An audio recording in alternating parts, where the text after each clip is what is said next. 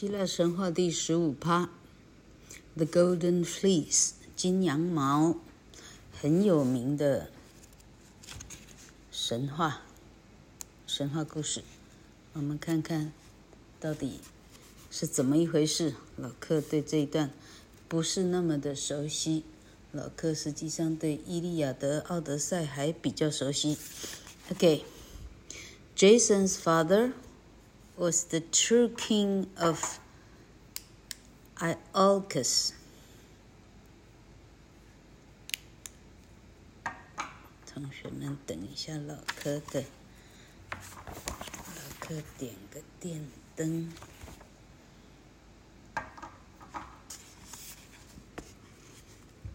But he had been beaten in a battle by his brother, Pelias who now ruled there. Pelias did not rule happily, though, because he had been told that one day a man with only one shoe would come to Iolcus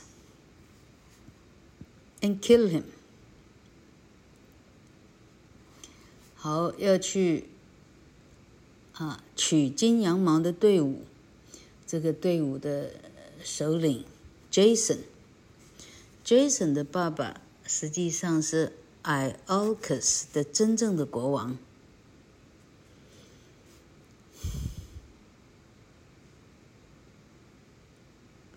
好，这里呢，这个好，但是他在战争中被弟弟 Peleus 打败。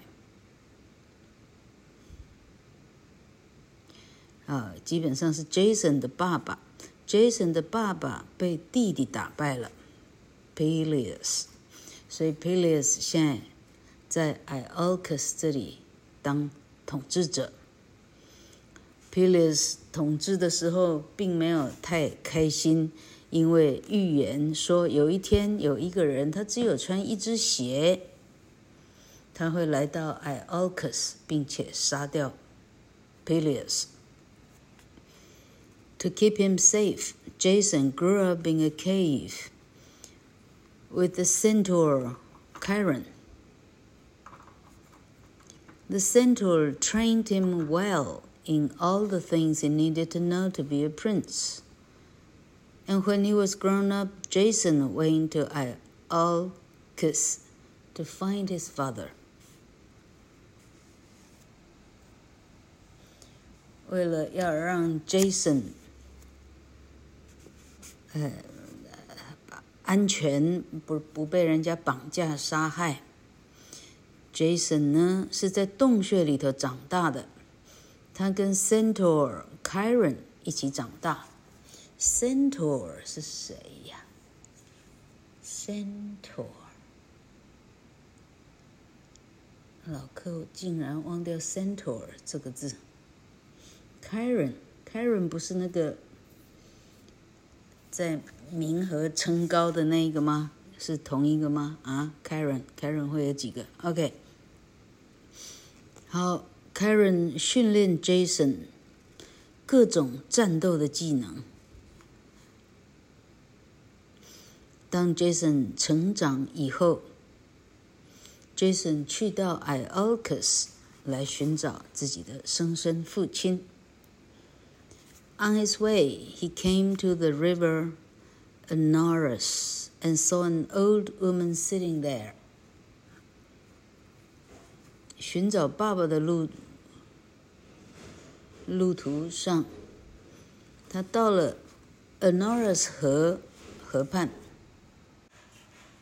他看到一个老太太坐在河边。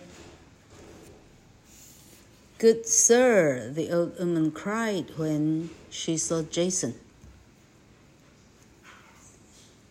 Will you carry me across this river because you're young and strong and I'm too old and too weak to get across it on my own? 结果老太太竟然开口说：“先生好，您可以把我抱起来，帮我过这条河吗？” 因为你又年轻又强壮，我又老又虚弱，没办法自己过。 Of course I will, good mother, Jason replied kindly, and he carried the old woman across the water. This was very difficult, and one of Jason's shoes came off in the mud at the bottom of the river. When he put the old woman down on the other side, Jason fell to his knees in surprise because there in front of him was the goddess Hera. 我当然可以抱你过去啦。好，妈妈。Jason 很有礼貌的回答，他就把老妇人一抱抱过河。 这个河非常不好走，走到一半呢，Jason 的一个鞋子卡在泥当中，啊，牛，呃，河的呃最深的地方的泥当中卡住了。当他把老妇人放到对岸的时候，Jason 抬头一看，哇，刚刚的老妇人现在变成金工。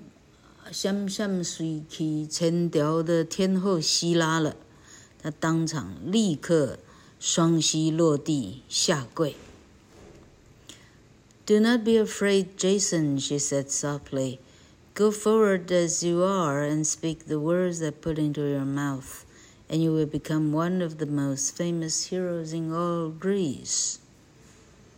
Jason，不要害怕。 向前来。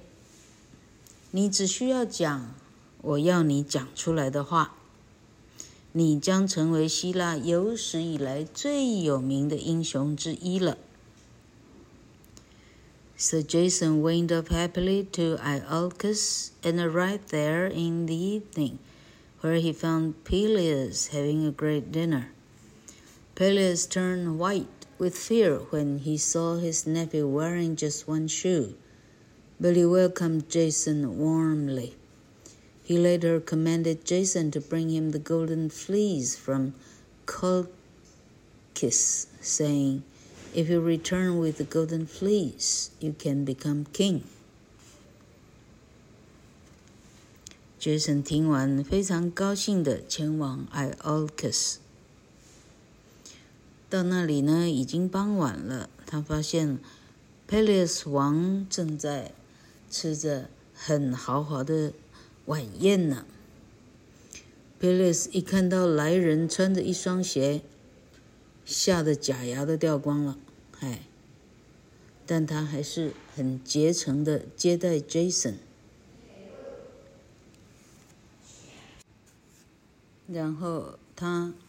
吩咐 Jason 说：“如果你能够去找到 Golden Fleece 金羊毛的话，你就可以当这里的国王。” A skilled shipbuilder called Argus and the goddess Athena helped Jason to build a big ship which they called the Argo. And he sent messengers across Greece calling for young kings and princes to join him on it. Many of those who came with them are famous heroes today, and their children were the heroes who fought at Troy. 这时候有一个很有名的造船的，叫做 Argus。 Argus 这个人以及雅典娜，他们帮 Jason 建造一双很一双很一双一艘很厉害的船，叫做 Argo。Argo，A R G O 这个名字，我们现在看很多的 HBO 很多的美国电影哦，还用 Argo 这个名字当船，厉害了哈！可见的这个船的战机一定是很很厉害的。然后，Jason 派很多的信差访遍希腊，邀请年轻的国王、王子，大家跟他一起来参与这一次追羊毛的一场竞赛。来的人都是几千年后我们知道的大英雄，他们的孩子，到最后特洛伊之战，都还在那里打仗。The Argonauts, the people who sailed on the Argo, sailed north and came to the land of King Cyzicus.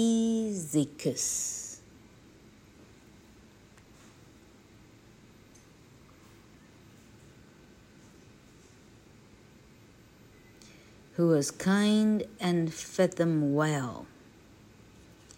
When they sailed off again, a huge storm took the ship and threw it around in the darkness until at last it came to a shore. But the people there thought that the Argonauts were pirates and attacked them in the night.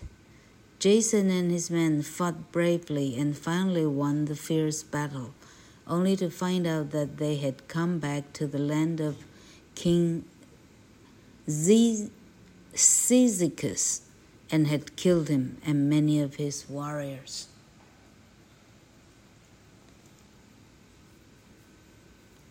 好，这些呃航搭 Argo 船航行的就被叫做 Argonauts。 这些 Argonauts 呢，向北航，来到了 Cyzicus 王的地 Cyzicus。他对他们很好，让他们吃的很好。当他们再一次航行的时候，来了一个大的暴风，让这个船呢整个掉头了。在黑暗中，整个掉头，而且抵达了一个岸边。结果岸上的人认为 Argonauts 是海盗，于是呢，很快的大家集结要来攻击这些船上的 Jason 这些人。Jason 跟他的船员很努力的打赢这场仗。结果发现说，原来他们的船掉头已经回到了 King Cyzicus 的的土地，就是对他们很好的王。结果他们在黑暗当中已经把 Cyzicus 杀掉了，以及他的很多的战士都被杀掉了。With hearts full of sorrow, they sailed off again. They reached Mysia, not far from Troy, and here one of the group, Hylas, went to fetch some water from a deep pool and was taken down into the water by the fairies that lived there. While Hercules was searching for Hylas, a great wind took the Argo out to sea, and he was left to travel to Colchis over land. 大家因为打错人了，心里非常的，呃，心里非常的难受。他们用难受的心情又出发了。他们最后抵达了 Mysia，离特洛伊不远的地方。结果有一群，有一群叫做 Hylas 的。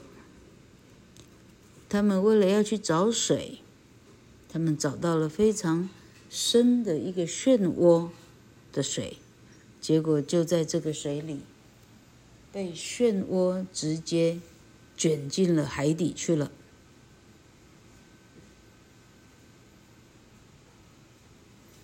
结果 Hercules 出发去寻找 Hylas 这一些人，就一场飓风。把 Argo 吹出了港外，Hercules 是唯一留下来，他必须自己从路上行走，一直到 Colchis 的人。The Argo reached the land of Thrace, whose king was called Phineus. The Argonauts begged the king to tell them what to do and what not to do on their journey to Colchis. The king said, that he would help them, but only if they freed him from the harpies, cruel and terrible women with big wings.